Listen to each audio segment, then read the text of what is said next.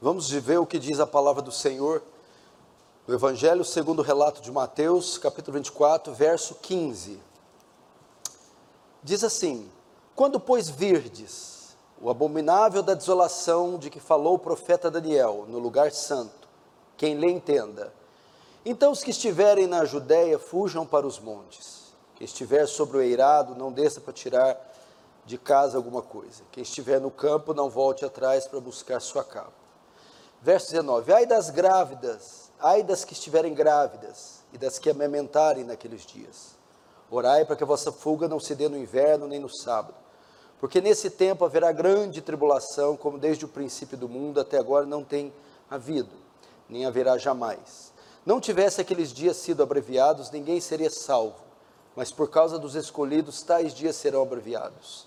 Então, se alguém vos disser, Eis aqui o Cristo, ou ele ali, não acrediteis, porque surgirão falsos cristos e falsos profetas operando grandes sinais e prodígios para enganar, se possível, os próprios eleitos. Vede que vos tenho predito, portanto, se vos disserem, eis que ele está no deserto, não saiais. Ele no interior da casa, não acrediteis, porque assim como o relâmpago sai do oriente, se mostra até no ocidente, assim há de ser a vinda do Filho do Homem. Onde estiver o cadáver, aí se juntarão os abutres. Até aí não feche, não feche a Bíblia, feche apenas os olhos, vamos orar mais uma vez. Pai Santo, a Ti pertencem a honra, a glória e o louvor. Nenhum outro é digno da adoração e da atenção com, com, com, quando um culto público é realizado, senão o Senhor. Que todos aqui diminuam que tu cresças, que tu seja exaltado, glorificado, que toda atenção seja dada a ti e a mais ninguém. Que a graça do Senhor se espalhe por todo esse salão, trazendo temor, tremor e reverência diante daquele que é três vezes santo. Leva cativa nossas mentes e corações a tua palavra que o seu reino avance, que o Senhor receba glória para si e nos conforme a imagem do seu Filho, em nome de Jesus. Amém. Irmãos, como eu creio ser oportuno falar desses temas nos dias que nós estamos vivendo, eu quero falar um pouco, apenas uma fração, porque o tema é muito vasto eu quero falar sobre o fim do mundo, o fim dos tempos. Nós sabemos que o século vai se consumar, sabemos que essa presente era vai terminar, sabemos que, como diziam os antigos, o mundo vai acabar, e de fato, vai haver um fim. O relógio está contando, correndo, e o fim se aproxima a cada dia que passa. E nós que temos uma perspectiva bíblica, falamos a partir de uma perspectiva cristã, temos como regra de fé a palavra de Deus, que é a Bíblia Sagrada, ela menciona inúmeras vezes sobre o fim dos tempos, o retorno de Jesus, a volta de Jesus. E me parece que a nossa geração, a nossa sociedade, começa a contemplar cada vez mais os sinais deste evento gigantesco, grandioso, que marcará toda a humanidade. O fim do mundo, o fim dos tempos. E o texto que eu escolhi para falar sobre isso, dos tantos que a Bíblia tem, foi o de Mateus, o sermão de Jesus chamado Sermão Escatológico. Um sermão que fala dos tempos e dos dias do fim. E Jesus tratou isso com os seus discípulos. Eles já conheciam as profecias de Daniel e eles sabiam que haver um fim, e eles indagam, ninguém mais, ninguém menos, ninguém melhor para responder que o próprio Cristo, o próprio Messias. E eles vão perguntar, mestre, quando se, se sucederão essas coisas? Que sinais haverão da sua volta? Então Jesus ele não data com precisão o tempo do fim. Muitos se, é, foram conhecidos na história por determinar, por datar o dia, a volta de Jesus, e quebraram a cara. Muitos pastores, denominações ao longo da história da igreja, eles quiseram datar com precisão o dia exato da volta de Jesus. E a maioria deles falharam, porque Jesus ele não precisou, ele não disse a data exata. Entretanto, deixou sinais. Então ele fala isso para os discípulos, ele responde dizendo: "A volta ninguém sabe, mas eu deixo aqui uns sinais. E quando vocês notarem o acontecimento, o cumprimento destes sinais, então vocês saberiam que o fim está próximo. E eu quero falar um pouco com vocês. Dentro dos sinais, para vocês saberem um pouco sobre escatologia, escatologia é a doutrina que estuda o fim dos tempos. Dentro da na escatologia há duas categorias de sinais da volta de Jesus. A primeira categoria são os sinais de certeza. Segunda categoria, os sinais de proximidade, de iminência. Primeira categoria de sinais mostraria a certeza que Jesus viria. Quando víssemos esses sinais, teríamos certeza que aquilo que ele falou sobre a sua volta, sobre o fim do mundo, aconteceria. É, é, é, temos certeza que o mundo vai acabar, que o fim vai chegar, que Cristo retornará é o que ele tratou nos versículos anteriores aos que eu li. Dos versos, dos versos 1 ao 14, Jesus está tratando do fim dos tempos. Ele está dando alguns sinais. Só que ele dá os sinais de certeza. Quais são esses? É os que nós estamos vendo ao longo dos séculos. Nação se voltando contra nação, reino contra reino, terremotos, pestes, fomes, multiplicar-se do engano religioso. Então, esses sinais são sinais de certeza. Então, quando nós vemos a pandemia do coronavírus, é um sinal do fim? É um sinal do fim. Que sinal é esse? Pestilências. O fim seria marcado por um período de intensas e, e sucessivas pestes, pragas, epidemias.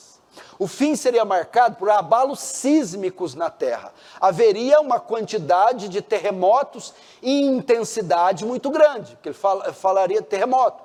A, a Terra seria assolada também por fomes. Hoje, quase um bilhão de pessoas no mundo passa fome. E isso por causa de inflação, governos totalitários, é, aquecimentos globais, tragédias na natureza, fome. Fala também de nação contra nação, reino contra reino, conflitos armados, conflitos militares, guerras, guerras civis, guerras de toda sorte, são sinais também.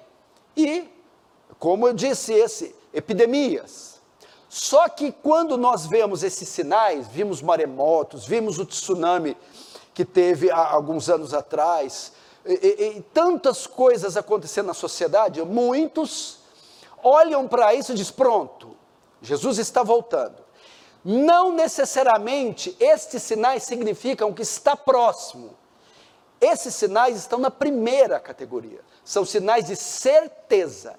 A pandemia do coronavírus, os furacões, essas coisas todas mostram para nós: é certo que ele virá. Que o que ele falou é verdade. Que o que ele falou está se cumprindo. Ele vai voltar. Fato. Agora, do verso 15 em diante, que é o tema que eu li, que eu quero tratar, Jesus vai tratar da segunda categoria de sinais. Não mais a de sinais de certeza, mas os sinais que quando víssemos, que quando acontecesse, opa, aí significaria que a volta dele está próxima, bem perto, muito perto. Quais são as categorias, quais são os sinais de proximidade, de eminência, está muito próximo. São pelo menos dois sinais. Paulo vai dizer ele na segunda carta aos Tessalonicenses. Os Tessalonicenses estavam aflitos, pensando que Jesus já havia voltado. Estava circulando uma carta em Tessalônica e algumas profecias dizendo que Jesus voltou e os crentes de Tessalônica não viram, ficaram lá esquecidos e não contemplaram a volta de Jesus. Paulo vai corrigir esse engano, escrevendo a sua epístola, as suas duas epístolas aos Tessalonicenses. E boa parte da epístola ele trata da volta de Jesus. Aí Paulo vai dizer o quê? Ninguém se engane. Isso não acontecerá antes que. Isso não acontecerá o quê? O que não acontecerá? A volta de Jesus não pode acontecer antes que dois sinais vão preceder ela. Aí Paulo vai dar os dois. Antes que venha a apostasia e se manifeste o homem do pecado. Então Jesus não voltou. Tessalonicenses, por quê? Não houve ainda a apostasia global mundial e nem se manifestou o homem do pecado. Esses são dois sinais que, quando ocorressem, vocês poderiam é, ter certeza que, eles, que o fim está próximo. Que sinais são esses? E, e aqui Jesus vai tratar dos dois, mas dá, vai dar mais ênfase em um: a manifestação do homem do pecado. O que é isso? O maior sinal da volta de Jesus, o sinal que quando víssemos estaria evidente que a volta está muito perto, seria a ascensão, o aparecimento do anticristo, a ascensão de um homem, de um líder político, militar e religioso, que governaria o mundo de forma, governaria a terra, governaria de forma global, mundo todo, que se opusesse a Deus e aos princípios cristãos. Quando este homem, que é o sinal de iminência, aparecer no cenário mundial, então nós teríamos certeza, nós teríamos, estaríamos certos que o fim está bem perto. E é o que Jesus vai tratar aqui, ele vai dar, ele vai começar a falar a segunda categoria de sinais, verso 15. Quando, pois, virdes o abominável da desolação que falou o profeta Daniel, quem lê, entenda. Até aí. Quando virdes o abominável da desolação de que falou o profeta Daniel. Bom, Daniel, caso você não saiba, é o Apocalipse do Antigo Testamento. Se você quer saber se houve o Apocalipse no Antigo Testamento, é o profeta Daniel. Daniel também profetizou, através das suas 70 semanas, o fim. Profetizou períodos que dariam até o tempo de Jesus mas também viu o fim do fim. Ele profetizou também o final e a consumação de todos os séculos, o tempo do fim, o fim do mundo. E Daniel, ele, ele, ele, ele faz uma profecia dizendo que quando vocês vissem isso, saberiam que o fim está próximo. Qual é? Qual é? Quando vocês verem o abominável da desolação no lugar santo. Opa, está próximo o fim. O que seria o abominável da desolação no lugar santo? Lugar santo aqui fala do templo. O templo, o famoso templo de Jerusalém. O de Salomão que foi destruído, reconstruído pelos os judeus que voltaram do cativeiro e agora restabelecido por Herodes. Quando vocês vissem algo abominável dentro do templo que é sagrado, vocês saberiam que o fim está próximo. O que e como essa profecia pode ser vista? Pelo menos de três formas.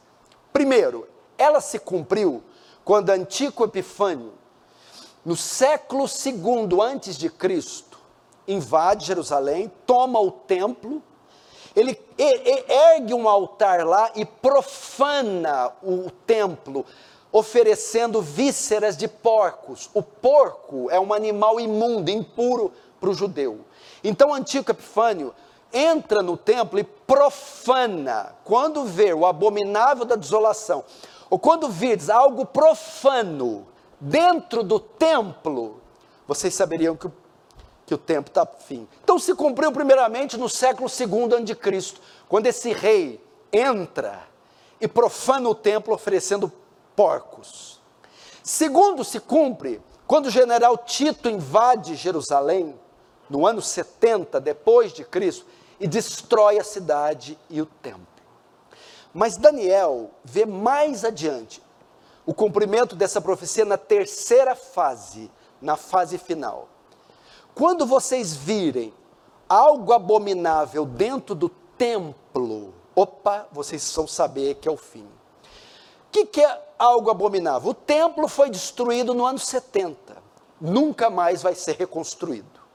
Lá em 2 Tessalonicenses, Paulo diz que vai se levantar o filho da perdição, de modo que ele vai se assentar no templo, reivindicando, arrogando ser o próprio Deus.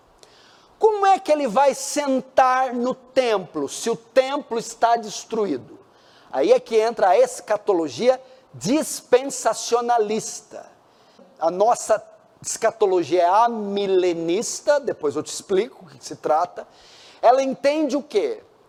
Que o terceiro templo, o templo vai ser reconstruído lá em Jerusalém, por isso aquele, aquele conflito entre judeus e palestinos, árabes, o tempo todo, por, por aquele pedaço de terra para ser reconstruído.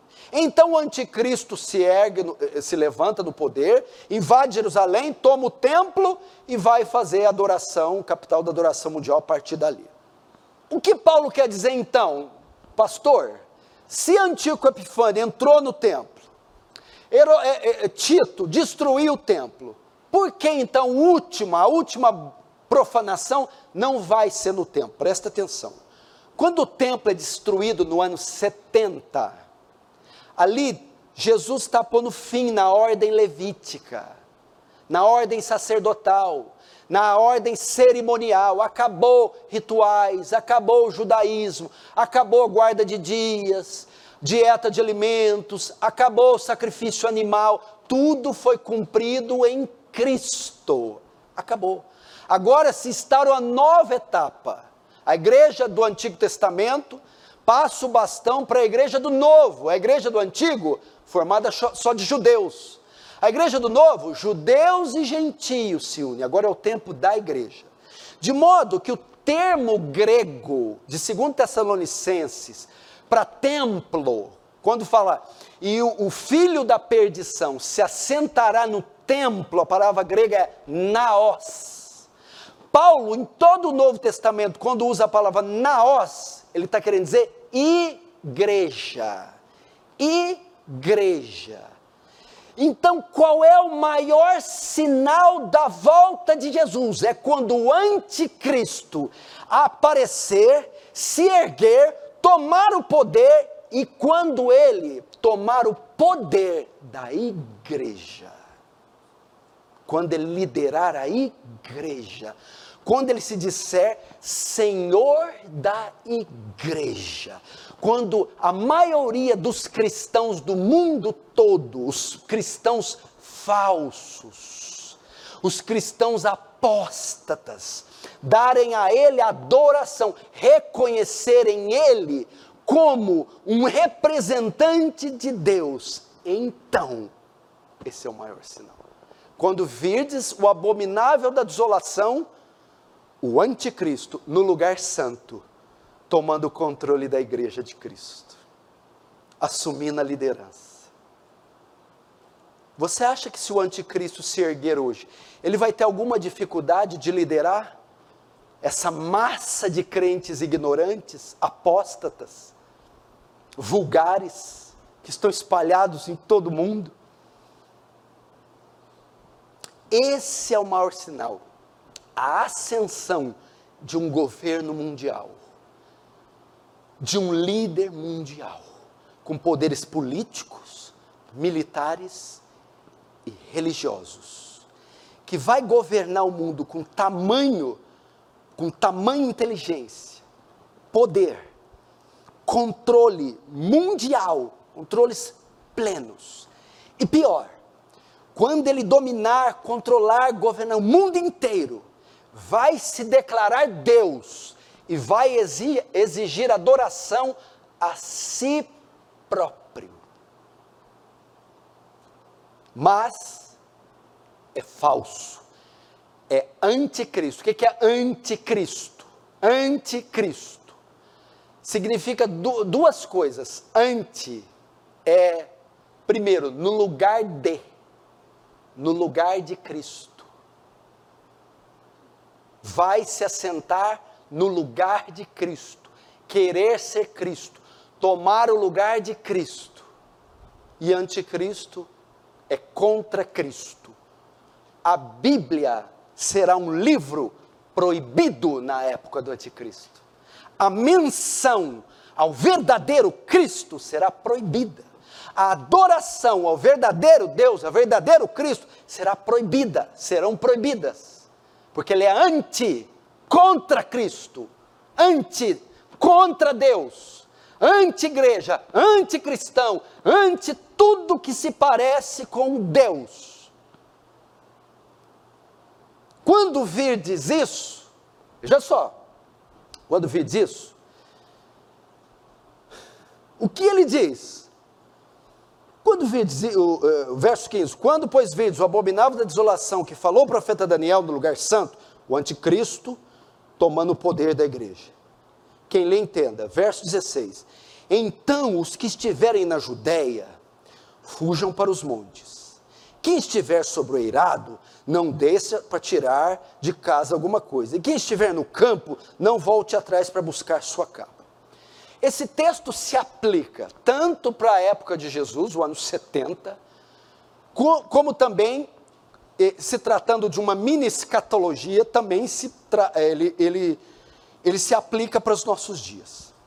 Quando ele fala aqui, ele está dirigindo essa palavra para judeus, que diz que Jerusalém seria sitiada, cercada, e haveria guerra e uma chacina contra os judeus.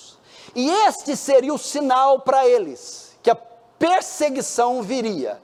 Então, Jesus diz para eles: fujam, se protejam, porque essas coisas seriam sinais que uma intensa perseguição viria contra vocês. Para nós, e de fato houve, o historiador Eusébio diz que esses judeus se refugiaram na Pérea, quando houve essa chacina em Jerusalém. Para nós, quando a igreja que estiver viva aqui neste tempo, ver que um líder mundial se colocou no poder e declarou guerra contra Deus, a igreja, nós saberemos, epa, este é o anticristo. Epa, é o fim, o fim chegou. Então, qual é a posição? Se São termos, quando ele usa assim, ó, quem estiver na Judéia, fuja para o monte, quem estiver sobre a não desça, quem estiver no campo, não volte atrás. Se preparem. Igreja, se prepare para o fim. Cristãos, se preparem. Estes sinais ser, servem para quê? Para que, que servem? Quando você está indo para uma viagem na rodovia, para que, que as placas servem? Advertência. As placas estão te conduzindo para você fazer uma viagem segura. Reduz a velocidade, passagem de nível sem barreira, curva, curva acentuada à direita. Sinais para você se preparar. Estes sinais não estão aí para matar nossa curiosidade. Jesus não escreveu, é, é, é Daniel 7 não está aqui, é, Mateus 24, nem Apocalipse todo, para matar nossa curiosidade.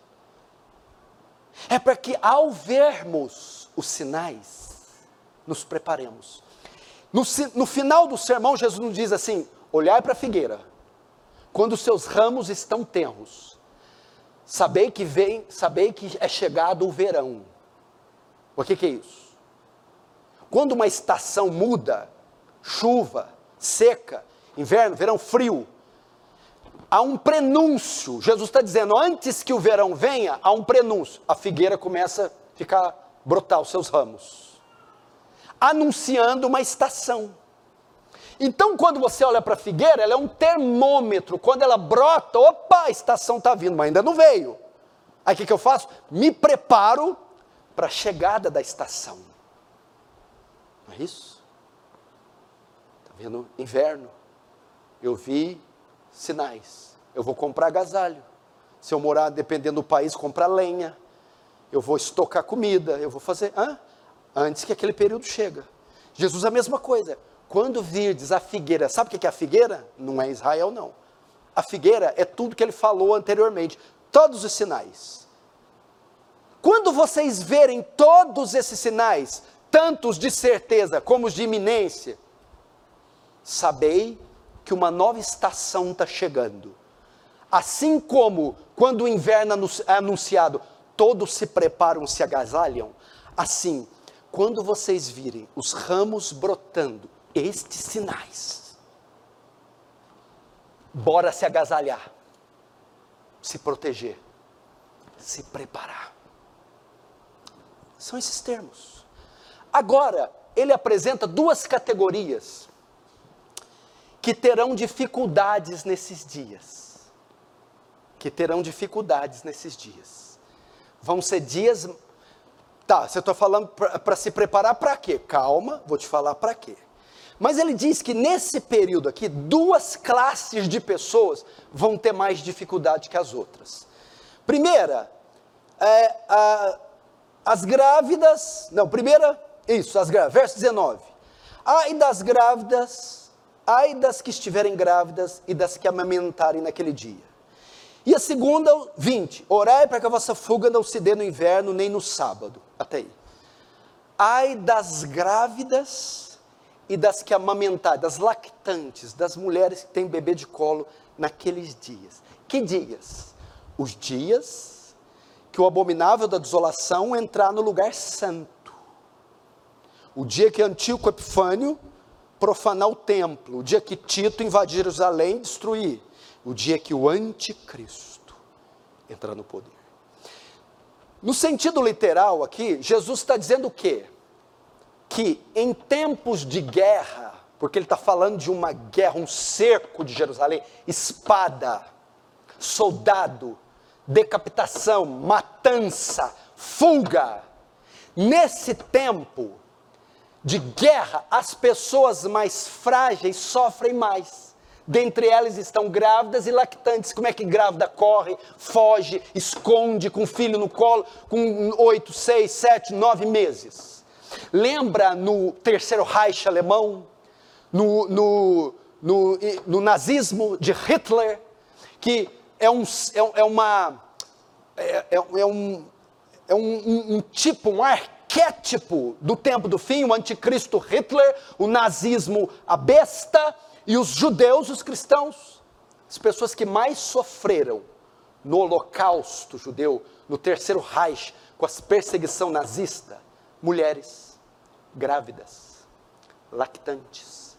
Se descobrissem uma criança nos campos de concentração, a terrível SS, a polícia alemã, matava o bebê. Para nós, duas categorias. A ideia é que, ai dos frágeis, dos fracos, dos que não se prepararam. A, a ideia aqui é que as grávidas, nas categorias de pessoas lactantes, estão entre os frágeis, os debilitados, os mais fracos. Ai dos mais fracos nesse tempo.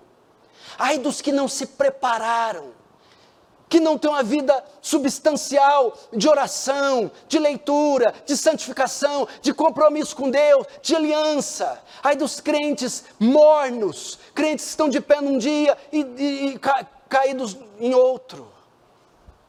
Há entre nós essa categoria. Essa categoria vai sofrer mais nesse dia. Vai ter dificuldade de atravessar, de lidar com aquilo. Eu explico por quê depois. A segunda categoria, orar para que vossa fuga não se dê no inverno nem no sábado. Essas são os religiosos, os apegados na, na religião, os dogmáticos, os legalistas, os que estão envolvidos em aspectos secundários da fé, porque a princípio era para quê? Para os judeus, orar para que a fuga não aconteça no sábado. Por quê? Porque dentro do legalismo farisaico, judaico, havia um monte de restrição no sábado. Coitado desses, no sábado. Estão tão apegados a doutrinas, a regras, a leis, a normas, a formas, que também sofrerão um bocado nessa época. Serão enganados. Essas, esses princípios não os salvarão nesses dias.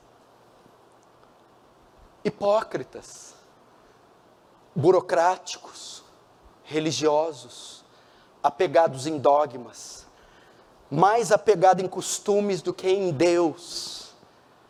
Tem essa categoria e haverá. Então, duas classes: os frágeis, os fracos e os religiosos, os hipócritas, os que estão apegados em costumes, regras e normas. Jesus dá uma atenção especial para essas duas classes neste tempo. Estes vão sofrer. Estes vão ter grande dificuldade nesse tempo. Por quê? Jesus faz isso. Depois que eu vir o abominável da desolação no lugar santo, eu tenho que ter essas atitudes. Verso 21. Porque nesse tempo haverá grande tribulação, como desde o princípio do mundo, e até agora não tem havido jamais. Jesus menciona aqui o que todos conhecem na esfera cristã. Agora ele apresenta um período que a terra protagonizará, servirá de palco a grande tribulação a grande tribulação. O que, que é isso? É um período de tão grande perseguição, de tão grande atrocidade, como nunca vimos e nem veremos na história da Terra. Vamos lá. Agora, quando se dá grande tribulação? Muitas pessoas dizem: a igreja não passa grande tribulação. A grande tribulação é um, vai se dar depois do arrebatamento. Primeiro Deus arrebata a igreja e depois vem a grande tribulação. Não, não é verdade. Vamos lá, para você entender. Daniel profetiza 70 semanas. 70 semanas. A última semana, a septuagésima, ela está destinada para o fim dos tempos. Só que Daniel diz que a última semana é dividida no meio, três e meio. Qual que é a metade de sete? Três e meio. Três dias e meio, três anos e meio, é a ideia que Daniel dá. Então ele diz que a última semana é, é partida no meio. A primeira metade é destinada a um tempo, a segunda metade a outro tempo. Na nossa visão escatológica, em qual semana de Daniel nós estamos? Nós estamos exatamente neste dia agora, 10 de julho de 2021, na 70 semana de Daniel, na última. Estamos na última. Agora tem que definir, mas a última é dividida no meio, é feita de duas metades. Qual das metades nós estamos? Nós estamos na primeira metade da última semana.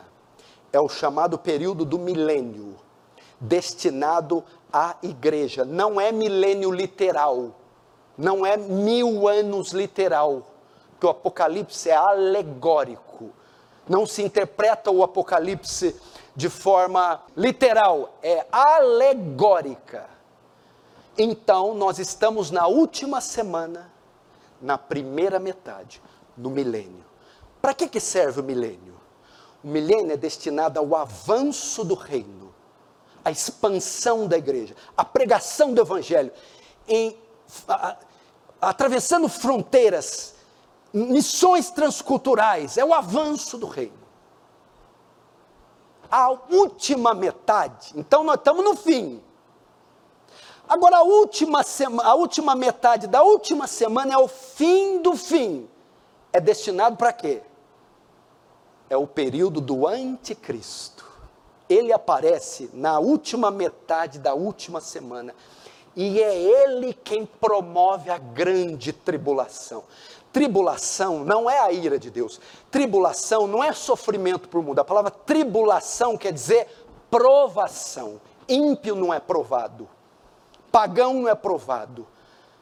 A grande tribulação é um período, presta atenção, destinado para que o anticristo apareça, abominação da desolação, entre no lugar santo, tome o poder político, militar e religioso.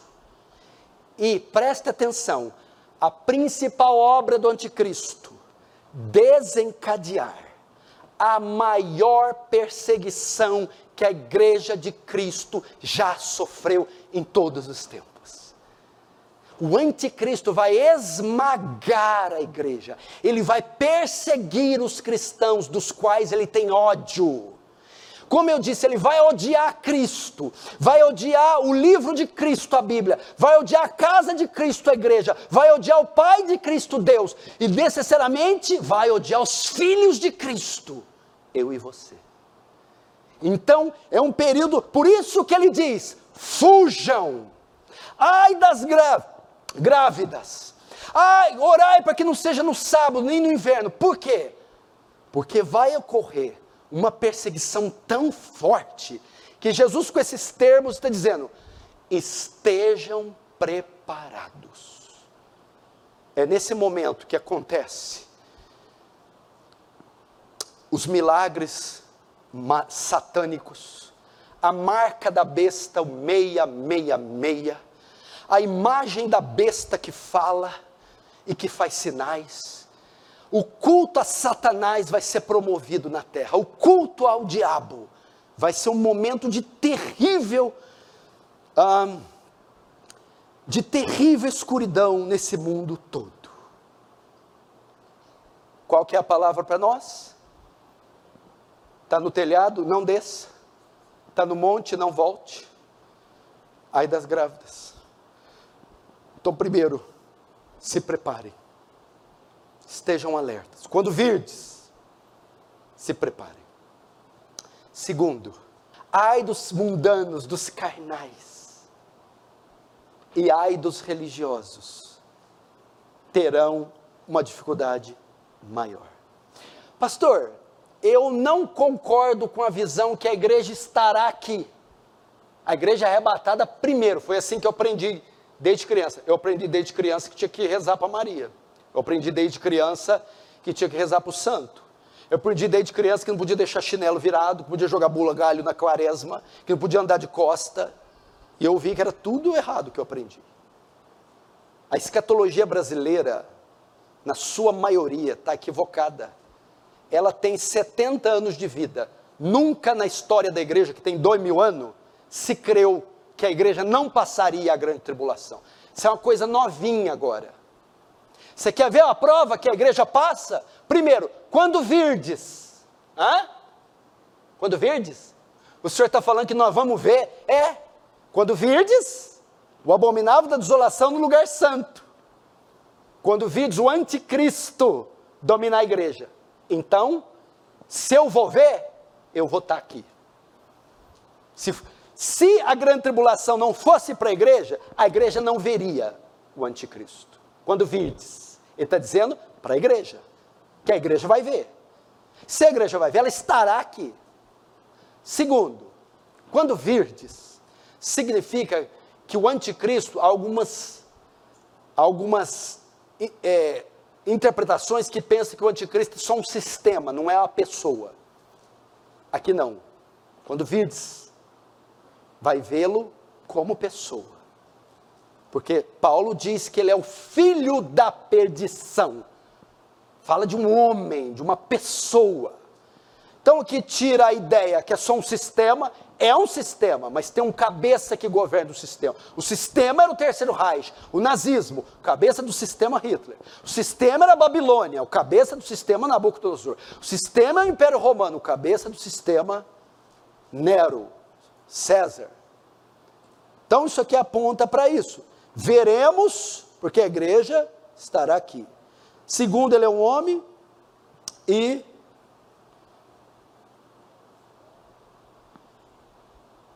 a, o arrebatamento ocorre depois da tribulação. Agora notem, que mais que ele diz ali? Ele vai mostrar agora a intensidade para falar que eu não estou brincando. Aí vocês ficam falando, é o pastor Paulo pega pesado. Não, não, é o seu Senhor. Eu só estou multiplicando o que ele está falando. Ó, veja, eu vou só ler. Não, não, eu não estou interpretando, eu só estou lendo. Verso 21. Porque nesse tempo haverá grande tribulação, como desde o princípio do mundo até agora não tem havido. É pouca coisa isso? Até aí. Até agora não houve um período assim. Agora ele vai mais longe. E nem haverá jamais. Ele está falando que este é um período destinado, o qual a terra nunca viu e nunca mais verá. Agora ele vai um grau máximo ainda, olha o verso 22. Não tivesse aqueles dias sido abreviados, ninguém seria salvo. Mas por causa dos eleitos, dos escolhidos, tais dias serão encurtados. Sabe o que é a ideia aqui? A última semana dividiu no meio, né? A primeira semana é o tempo da igreja. Quanto tempo faz já? A primeira metade da última semana. O período da igreja começou quando? Hã? Com a primeira vinda. Quanto tempo faz Jesus veio a primeira vez? Dois mil anos. A primeira metade durou dois mil anos. Já pensou se a segunda metade, o tempo do anticristo, durar mais dois mil? Dois mil anos de anticristo. Aí o que, que Jesus disse? Se aqueles dias não fossem diminuídos, que dias? A última metade da última semana, a grande tribulação, o período do anticristo a perseguição da igreja vai ser tão intensa, tão, tão, vai ser tão cruel, que se o Senhor não tivesse diminuído nenhuma carne, nenhum homem se salvaria. Mas por causa dos escolhidos, que escolhido? A igreja não vai estar aqui, não dizem os especialistas. Mas por causa que a igreja estará aqui, por causa dela, eu encurtei esses dias. Que que, como você consegue interpretar esses dias aí? Eu gosto muito da Segunda Guerra, eu gosto muito dos mártires do Coliseu, e pensa, eu já vi cada coisa contra a igreja tão feroz, tão cruel, mas isso aqui vai fazer Hitler ser uma criancinha o anticristo será tomado de uma fúria insana contra a igreja. Esse é o período destinado para ele. Aí Jesus fala o que para nós? Prepara-se. Eu falo isso com a minha esposa direto. Bem, e aí? Se chutarem o portão agora, os vermelhos, e tomarem nossas crianças, elas foram treinadas o suficiente para não negarem a Cristo, como as crianças eram tomadas das mães alemãs no Terceiro Reich? Pai, você está treinando o seu filho e sua filha, de modo que se um governo anti-Deus dominar o poder e quiser ditar a forma como você educa seus filhos, até mais, tomar os seus filhos de você, seus filhos estão prontos para ir com Jesus até a morte? e não negá-lo?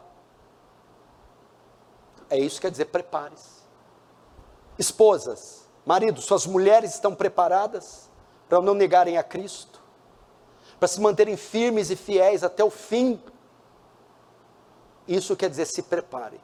E é lógico, por fim, vocês, maridos, homens, pais, estão preparados para perderem tudo: direitos, empregos, dignidade, liberdade e até a vida? e não negarem a Cristo. Isso aqui que eu estou falando que é verdade. Não é o que você está ouvindo aí, é glória a Deus, aleluia, hoje é dia de milagre, da benção. Conversa fiada. E ele está dizendo: quando virdes, preparem-se. Preparem-se. Daniel, e, e, o Apocalipse do Antigo Testamento aconteceu em Daniel o anticristo invade Jerusalém, o que, que ele faz? Toma as crianças das mães leva Daniel, Sadraque, Mesaque e Abidnego. Tinham 12 anos. Vocês se lembram de Daniel ter negado no império mais maligno da época? Que tinha um demônio no poder, Nabucodonosor? Daniel se contaminou com os manjares do rei? Não. Adorou a estátua? Não. Foi jogado na cova, na fornalha. Por quê? A doutrinação que recebeu dos pais foi tão forte que esses meninos estavam preparados para ir para a fornalha, para a cova dos leões, para sei lá o quê. E os nossos? Fica o dia inteiro no celular, vendo desenho estúpido, decorando versículozinhos que você fica impressionado só, não tem raiz.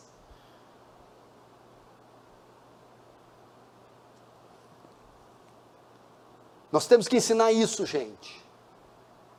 E outra, vou te falar mais. Qual, sabe qual o, mais, o século que mais morreu cristãos? Que mais teve mártires? O 20 e o 21. Tem gente sendo executada aí hoje no mundo por ser cristão.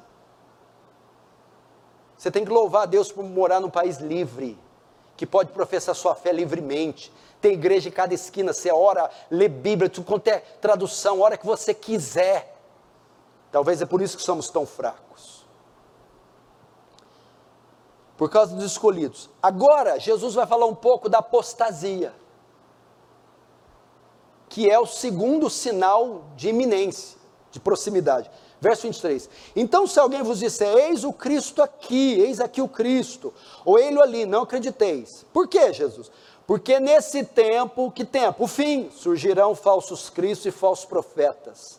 Olha o que, que os profetas vão fazer, você que gosta de milagre, ó, operando grandes sinais e prodígio para enganar, se possível, os próprios eleitos.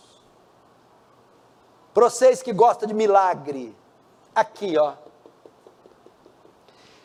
que, que Jesus está dizendo? Que este fim, a segunda categoria de sinais, que fala de sinais de proximidade, diz que o mundo seria marcado por uma explosão de engano religioso, falsos profetas, mentirosos, heresias. Quando fala apostasia, você pensa no fechamento de um monte de igreja. Apostasia, as igrejas tudo fechando. Não, Apostasia é a igreja abrindo, mas falsa. É mais ou menos assim, ó. Vamos entender que o, o abutre, o urubu é o anticristo, ok? Aonde que o urubu desce? Terreno limpo? Com pinho-sol, cheirosinho? Aonde que o urubu desce? Fala para mim. Na carniça. Para o anticristo vir, o campo, o cenário tem que estar como uma carniça. Ou seja, a apostasia é o terreno fedorento, pútrido, onde o anticristo virá, descerá. Então precisa do terreno primeiro. Ou seja, o urubu não desce no terreno limpo, precisa ter um terreno. Corpos em decomposição para ele descer. O anticristo, para vir no poder, o terreno. O que, que é isso? Engano. Porque ele não pode vir no poder com tanta gente crendo na verdade, concorda? Porque ele é o rei da mentira. A mentira tem que estar instalada mundialmente, o engano religioso, para então ele vir. É o que Jesus está dizendo. Eis Cristo ali, não acrediteis, porque surgirão falsos cristos, falsos profetas, que farão prodígios para enganar. Olha, aqui também fala da intensidade do milagre se possível, até os escolhidos, o povo de Deus. Vai cair o queijo. Até o povo de Deus vai ficar impressionado com os sinais, a retórica, a oratória desses lobos. Se até o povo de Deus vai balançar, imagina os pagãos, quando virem as retóricas, os discursos, os milagres. Vai ser um tempo assim grandes sinais e prodígios para enganar, se possível, os próprios eleitos. Agora 25. Ele vai falar a forma da volta de Jesus. Esse é o maior sinal do fim. O terceiro e último maior, a vinda de Jesus. Verso 25: Vede que vos tenho predito. Portanto, se vos disserem, eis que ele está no deserto, não saias. Ou ele no interior da casa, não acrediteis. Porque assim como o relâmpago sai do oriente e se mostra até o ocidente, assim será a vinda do filho do homem. E onde tiver o cadáver, aí se juntarão os abutres. A ideia aqui é que eles vão eles vão dizer, declarar que o anticristo é Cristo. Ou vão dizer que Cristo já retornou. Cristo vai corrigir. Não acredite nessas falsas aparições de Messias. Lembra do Henri Cristo? Meu pai achava que era. E tinha gente que seguia. Você vê, né? Tem bobo para tudo nessa terra. Não acredite nessas falsas aparições nesses falsos apóstolos, falsos messias, porque o Messias verdadeiro, quando vir, a terra vai parar. Vai ser como um relâmpago no ocidente, do ocidente oriente. O que é isso? Todo mundo vê quem está perto, quem está longe, de noite, de dia. Todo mundo vê. Todo olho verá. Será uma volta que simultaneamente todos verão. E quando ele usa o termo, onde estiver o cadáver se juntarão os abutres, significa que os abutres conseguem enxergar um cadáver de longe. Então, tantos de longe quantos de perto contemplarão a volta de Jesus. Não se engane. Tem alguém falando que ele está aí? Que ele apareceu? Que ele se manifestou? O próprio anticristo vai dizer: não. Então, veja só, e agora ele vai, vai mostrar algumas, vai falar um pouco aqui da tribulação, do arrebatamento e da volta de Jesus. Vai confirmar o que eu falei, que o arrebatamento é depois da grande tribulação, a igreja passa a grande tribulação e Cristo volta depois. Outra coisa, não existe arrebatamento e volta, é um ato único. Jesus arrebata a igreja no mesmo momento que ele volta. Ok, o arrebatamento não é secreto, porque ele é junto com a volta e ele é depois da tribulação. Dispensacionalismo não. O arrebatamento secreto arrebata a igreja antes da tribulação. Aí vem o anticristo e a grande tribulação. No final da grande tribulação, aí Jesus volta, já tinha sido, já arrebatou a igreja, volta e destrói o anticristo. Não, não, não. Quer ver como? Eu não preciso interpretar, só ler. Verso 29. Logo em seguida a tribulação, opa, então está falando do evento, em seguida, depois da tribulação, o que, que acontece?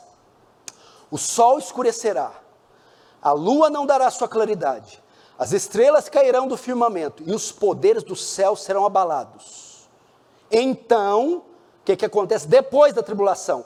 Aparecerá no céu o sinal do Filho do Homem e todos os povos da terra se lamentarão e verão o filho do homem vindo sobre as nuvens do céu com poder e muita glória. Então, até aqui todo mundo acredita que Jesus vai voltar. Vai. Volta depois da tribulação. Volta. A volta como vai ser? Vai ser uma volta com os corpos celestes sendo abalados. A terra, que é o embaixador de Cristo, ela vai anunciar a volta dele. Os corpos celestes vão se abalar, as estrelas cairão do seu firmamento, todas as águas, os mares anunciarão que o Salvador, o seu dono, o seu redentor está regressando. Então vai ser um tempo de abalos sísmicos, de abalos celestes, lua se escurecendo, estrelas caindo do céu, sinais no, na, no, na terra, no mar, nos céus anunciando a volta de Jesus. Aí ele volta. E o que, que ele faz? 31.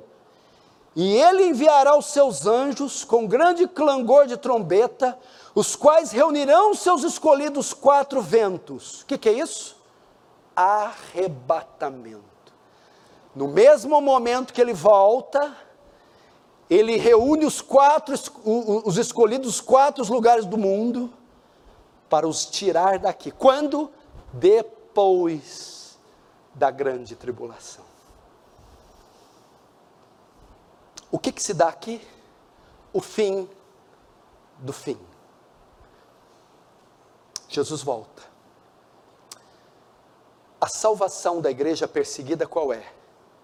Duas coisas: martírio e o rapto, o arrebatamento. Jesus volta. Nessa hora ele ressuscita os que morreram em Cristo, primeiro, e depois transforma os que estão vivos, os arrebatando para encontrar com ele nos ares. Mortos e vivos, transformados, encontrando com Cristo na sua segunda vinda.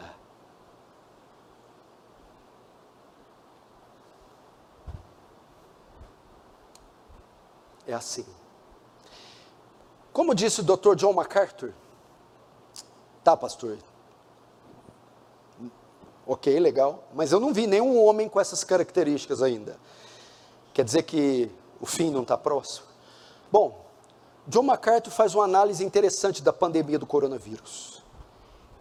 Nós nunca tivemos uma doença, uma enfermidade, por mais que já tivéssemos na história peste negra, é, gripe espanhola, essas coisas, mas nunca tive, tivemos uma em escala mundial, uma pandemia, um vírus, uma doença que parou o mundo. Logo, ela fez com que a solução fosse também mundial tivesse que ter uma inteligência mundial e uma liderança mundial. Então é um cenário muito propício para um governo mundial. Leis mundiais, soluções mundiais e quem sabe um líder mundial. E agora eu quero encerrar com isso aqui. Verso 32. Aprendei, pois, a parábola da figueira, quando já os seus ramos se renovam e as folhas brotam. Sabei que está próximo o verão. Assim também vós, ó, assim também vós, quando virdes todas essas coisas, sabei que está próximo às portas. 34. Em verdade vos digo que não passará essa geração sem que tudo isso aconteça. Passará o céu e a terra, porém minhas palavras não passarão. Jesus conclui dizendo o quê? Fiquem alertas. Quando virem todas essas coisas, sabei que o fim se aproxima. Ô igreja, é tempo de sermos igreja termos de renunciar ao mundo, às vaidades, aos pecados. É tempo de gastarmos mais, mais tempo com oração, com a palavra. Abandonar os pecadinhos de estimação. É tempo de sair para pregar o Evangelho com tanta gente morrendo sem Jesus. É tempo de sermos sal da terra e luz do mundo quanta coisa para fazer.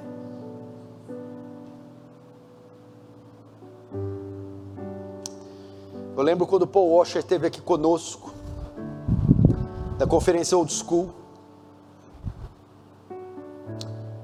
Ele ficou aqui quatro, três, quatro dias antes da conferência ou depois? Foi antes ou depois? Antes ou depois? Ficou quatro dias para conversar ele não conseguia ficar meia hora parado sem falar. Irmãos, vamos fazer alguma coisa para o reino? Tem alguma coisa? Vamos gravar vídeo, vamos visitar alguém, vamos preparar sermão. Tem que fazer alguma coisa para o reino, alguma coisa para o reino. Então ele veio aqui, deu entrevista, pregou na cidade de Buritizal, fomos visitar irmãos aqui, aconselhamento, oração, tempo todo. Temos que fazer. Não tem cabimento ficar parado. Fazer uma coisa para o reino. Você já pensou ligar na Sociedade Bíblica do Brasil e encomendar 100 Bíblias a preço de custo? Você espalhar?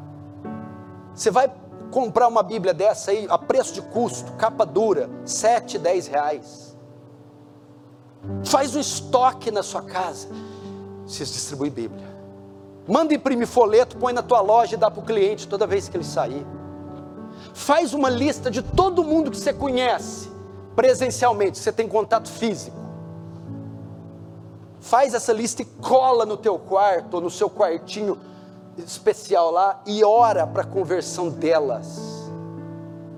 Pega e-mail, começa a mandar para dezenas dos seus contatos, links de pregação, textos evangelísticos, não sei.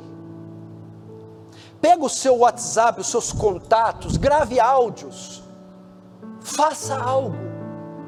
Propõe uma semana de jejum para sua santificação, para a harmonia do seu lar, o casamento se restaurar, para os seus filhos ímpios se converterem. Faça isso. Ou o texto não é urgente? eu não li algo urgente, eu estou pondo peso que é devido ao texto. O texto fala de algo grave. Reflita na sua vida, nos seus sonhos, como você está conduzindo, porque o fim está próximo. Achará fé na terra o filho do homem quando voltar? Lembra da parábola das virgens nécias e das prudentes? Quando o noivo voltar, vai encontrar suas lamparinas com azeite. Repense a sua vida. Para aqueles que já que, para aqueles que têm mais de 40, 50. Dá para separar esse restinho para o Senhor de vida?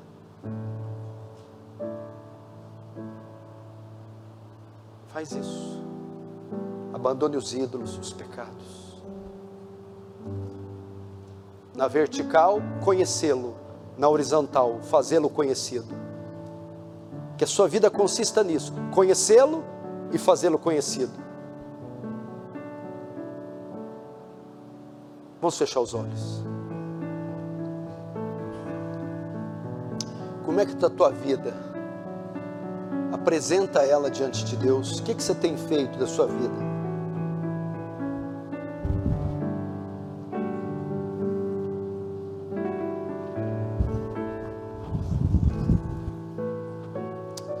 Fala com Deus. Deus está dirigindo para confessar seus pecados, confesse. Deus está te chamando para uma vida nova com Ele, venha. Deus está te incomodando para ir atrás de algumas almas, vá. Que o Espírito Santo está falando ao seu coração. Ore. Ore. Deus está te chamando para renovar sua aliança com Ele, renove. Quer orar pedindo a Deus um revestimento de graça, uma visitação. Quer pedir para Deus e dizer: Deus, me dá ânimo, força, coragem, me dá dons, me dá recursos para cumprir a carreira que me foi proposta, para eu não ser infiel à visão celestial.